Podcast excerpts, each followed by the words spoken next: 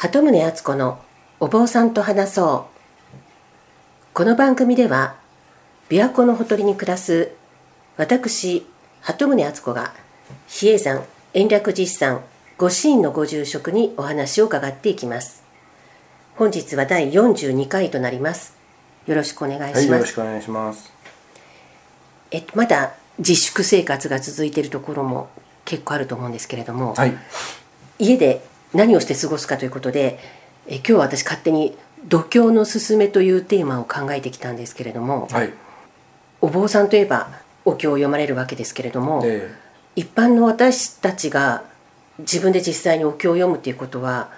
めったにないんですが私自身の経験ではあのお葬式とかに行ってあのその場で宗派によってはあの一緒にお経を読んだりとかいうお葬式にも出たことあるんですが、えはいえー今まで浄土真宗とか曹洞宗とか真言宗日蓮宗とかのお葬式に出たことがあるんですけどそれぞれ全部宗派でお経が違いますよね。はい。お経が違うというよりもどのお経を使おうかということになると思うんですよね。あお経っていうのはあまりに数がたくさんありすぎてええ。で中にはまあ相反すると言ったら変ですけれども他のお経よりもこのお経が優れているんだというですね面白い表現をしているお経もあるんです。はい、お釈迦様が言ったで言ったことをはい。後のお弟子さんたちが書き残したものという理解でいいんですか？そうですね。もともとはあの皆さん記憶しているんですよね。本になってなくてあその当当初の方はってことですか？なってなくてあ私はこういうふうに聞きましたというスタートになりますね。それが如是我聞とか言うんですけどもね。私は格のように聞きましたということであはい。全て聞いたことを伝聞的に残していった。はい。しかも生きておられる間にしたんじゃなくてお釈迦様が亡くなってからあ100年200年経ってからみんな口伝えにしていたものをいよいよまとめようということになったのでまあある程度矛盾しているところがあるんですよねあそっかその時間も経っているしそれぞれの記憶とかあと伝え方によって変わっている可能性も。もともとあのお釈迦様の言ったことははい。あの待機説法といってその人その人それぞれに適したことを言ってるんです。よあ一人一人その。だから修行ばっかりしている人には修行ばっかりせずにもっと違うこともしましょうと言いますし修行全然しない人には修行をしろというわけですよね、はい。だから片や修行をするなと言われ片や修行をしなさいと言われたらやっぱり矛盾するわけですけれども、ええ。やっぱその言われた人の立場とかその時の状況によって、えー変わってくるので統一したものというのはないですよね。でも仏教の根本にあるのはやはり悪いことをしないいいことをしましょう。ただひたすらそれだけなんですよね。じゃあたくさん残っているお経の中でやっぱり共通している重要なポイントっていうのがもちろんありますね。それが根本的な仏教の教えとして今も続いているわけですが、はい。ただそのいろんな宗派に分かれているっていうのはそのお経の中でも仏教の教えの中でもこれが特に大事なんだっていうものがそれぞれ宗派によって違うとそうですね。いうことなんですよね。だ。からそのお経の順番付けをしたり、えあーーランク付けをしたりするのも中国でえー起こりましてやっぱり一番いいのが法華経なんじゃないかという流れといやそういうお経のランクよりも阿弥陀様をちゃんと信仰して南無阿弥陀仏と唱えなさいという、まあ、2つのものが今日本に残ってますよね。それが主流主流というかそういうやり方をする宗派が残っていると。ああでその阿弥陀さんを神に拝みましょうっていうのが浄土宗とか浄土真宗です念仏系と言われてるものですね。で法華経が重要だと思っているのが日蓮宗とか天台宗も全てを網羅していても基本は法華経なんですか？法華経ですね。まあ天台宗天台大師が一番言いたかったことはやっぱ法華経をちゃんと勉強して法華経の中にえーお釈迦様の言ったことが全部入っているという考えです。ででもあええの禅宗と呼ばれているもうそれすらも頼らない。やっあぱりあのお釈迦様に戻ってちゃんと瞑想をして悟りを開くべきだと。まあその中には法華経ももちろん勉強しますし念仏もされるでしょうけどもやはり座禅を中心に禅宗という3つ目の流れでありますよね。あそれが、えーと、臨済宗とか曹洞宗とか、はい、で私え曹洞宗のお葬式とに行ったことありますけどちゃんとお経はどこの宗派でも読まれますよね、ね、あれは何何を読まれてたのですかね。まあお葬式用のお経っていうのがまあお葬式というかですねその霊魂を慰めるお経だったら語弊があるかもしれませんけれどもよく唱えられるのがあの法華経の如来寿量本というのなんですけれども。あそれは禅宗系の宗派でもはい、法華経をやはり勉強していくとその如来寿量本に書いてあることが一番、まあ、私たちの生活の糧になるというかですね、はい、お釈迦様自身もあの2600年ほど前にお生まれになられてで亡くなられましたけれども実は何回でも生まれ変わって私たちに法を説いてくれるというのがあの如来寿量本の内容なんです。でそれをお釈迦様が何度もあのお経の中で言ってるのでやはりお釈迦様の一番言いたかったことはこれなんじゃないかということで非常によく読まれますよね。あじゃあ禅宗系のお坊さん方がお経を読まれてる時は、はい、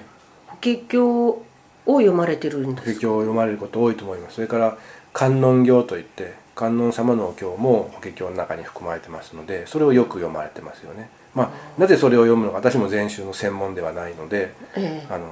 確かなことは言えないんですけれどもやはり座禅をしているだけではなくて仏教全体を勉強しているあの宗派であるので、まあ、そういうところに落ち着いたんじゃないかなと思いますね。え観音経っていうのは天台宗でももちろん法華経の一部ですから。法華経の一部なんですね、はい、あじゃあもちろん日蓮宗でも読まれる。はい。え真言宗はどうなってるんですか、ね、真言宗はまたあの特殊と天台宗の立場から言えば、えー、特殊というかですね。ぱり真言密教そういったものを中心にしてますから般若心経ももちろん読みますけれども般若心経の最後にあのギャーテーギャーテーという部分がありますね。あれが本当に真言でああいう言葉を含むお経をよく読まれると思います。法華経の中にも真言の部分はあるんです。真言っていうのは、えっと、マントラのことなんですか？そうですね。マントラのことを、まあ、お釈迦様の言った本当の言葉に近いのでえー、真言という言い方をする真の言葉ですよね。えマントラとあとえお題目っていうのはまた違う題目は南明法蓮華経ということで法華経に消えしますということを表す一つの言葉ですよね。それはまあ短いフレーズですよね。えー、であの真言って言われるものも、まあ、長いのもあるんでしょうけど割と短いものが多いですけど、はいはい、そのお題目とか真言っていうのは繰り返し繰り返し同じその言葉を言うっていうものなんですか？そうですね、でも普通のもっとその観音経とかそういったお経は長いお経を一回通して読むっていうやり方なんでしょうか？まあ一般的にはそうですけれども、うん、えー、横川の元山大師堂というところでは観音経をものすごいスピードで何回も読んでからおみくじを引くと聞いてます。ああのおみくじの発祥の地と言われている、ね、比叡山の余川の元山大師とではえおみくじをお願いするとその観音経を唱えてくださるわけですか？それはその信者さんに唱えてくれるのではなくてこれからおみくじを引くので、はい、観音様のお力を借りたいということで読まれるんだと思いますけど、はい、あでも本当はゆっくり読むと結構長いわけですか？長いです。それをハイスピードでそうですね。何回も読む、はい。何回もというかその数にもやっぱり意味があると思うんですけれども。例えば私たちが神社へ行って手を合わせる前に手を叩くじゃないですか、その回数まで意味がありますよね。ああ神社に貼ってありますねこのやり方がね、はい、2回叩いてとか。なぜ2回なの？か3回じゃダメなのかとかですね。そういったこともあの突き詰めていけば意味があるようでないようでですね。私たちの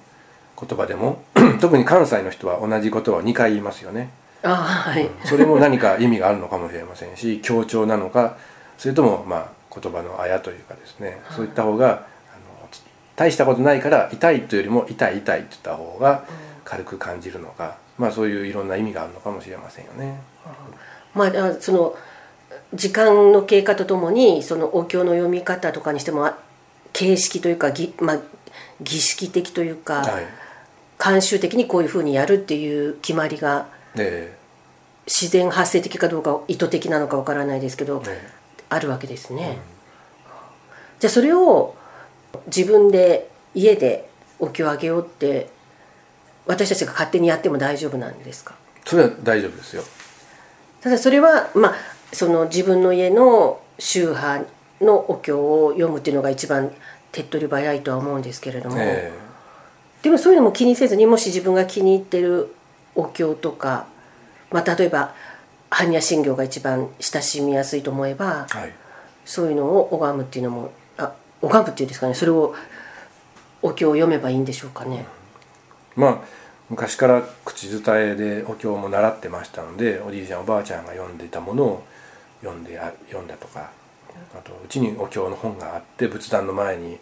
用意してあっておじいちゃんおばあちゃんが亡くなった時にお寺の和尚さんが教えてくださったとか、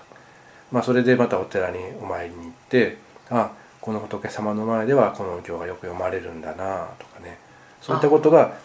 まあ、民間の民間のとはまた語弊がありますけど菩提寺っていうわけですね。自分のええ。ご縁のあるお寺、そこの読んでいるお経と有名な、まあ、観光寺って言ったらおかしいですけどもあの教科書に出てくるような大きなお寺に行って、あこういうお勤めをしているのかということを勉強したいですね。例えば知ったりとかいうことも面白い経験になるんじゃないかなと思います。永平寺なんかさんもねあの宿坊体験ということで、まあ、今はコロナですのであまり出かけられませんけれども、やっぱり朝からお勤めに参加させてもらって般若心経も読むし真言も読まれるんですよね。あ平寺でも。ちゃんとその読むべきお経これは真言だから真言宗しか読まないではなくてなんか意味があるからちゃんと読みなさいと。いうことであの雲水さんたちが行列をして読む様子を見も見れたりしますのではい。非常にお経に接する機会っていうのは探せばいくらでもありますのでその時になぜこのお経を読んでるのだろうかよりも何のお経を読んでるのかなっていうのがやっぱりさ一番に興味を持って調べていただくのがいいいいんじゃないかなと思いますね。あでも聞いただけでは素人には分からないですよね何のお経かっていうのは。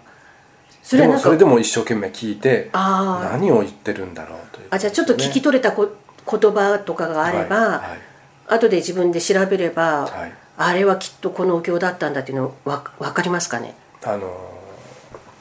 まあコントじゃないですけども葬式を取り上げたものでもちゃんとあのお経を唱えてますのであこれは般若心経だなとかあこれは法華経の如来寿量本だな、まあ、いわゆる地掛けであるとかですね、うん。そういったこともやっぱり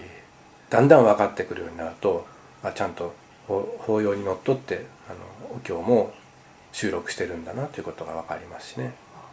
だって天台宗はじゃあその天台宗のお坊さん比叡山のお坊さんが勉強されるお経の数って膨大ですよね。まああの百科事典みたいな本で100冊以上あるのがお経の原点でありますのでその中でもやっぱ重要なものを教えていただいて勉強しますし今東京大学でそれを全部漢字にあの活字にしてはい。デジタルデータとして見ることができるのであ一般の人ももちろんネットで。あ、はい。そうなんだ。ただ我々はフレーズを知っているのでそのフレーズごとに検索をしたりしてあここにも使われてるのかとかですね。あの非常に便利な世の中になったんですけれども今いろんなお経の本の脇にこのお経の文章はどこから来てるんだということもちゃんと書いてあるんですよね。あでもその日常的に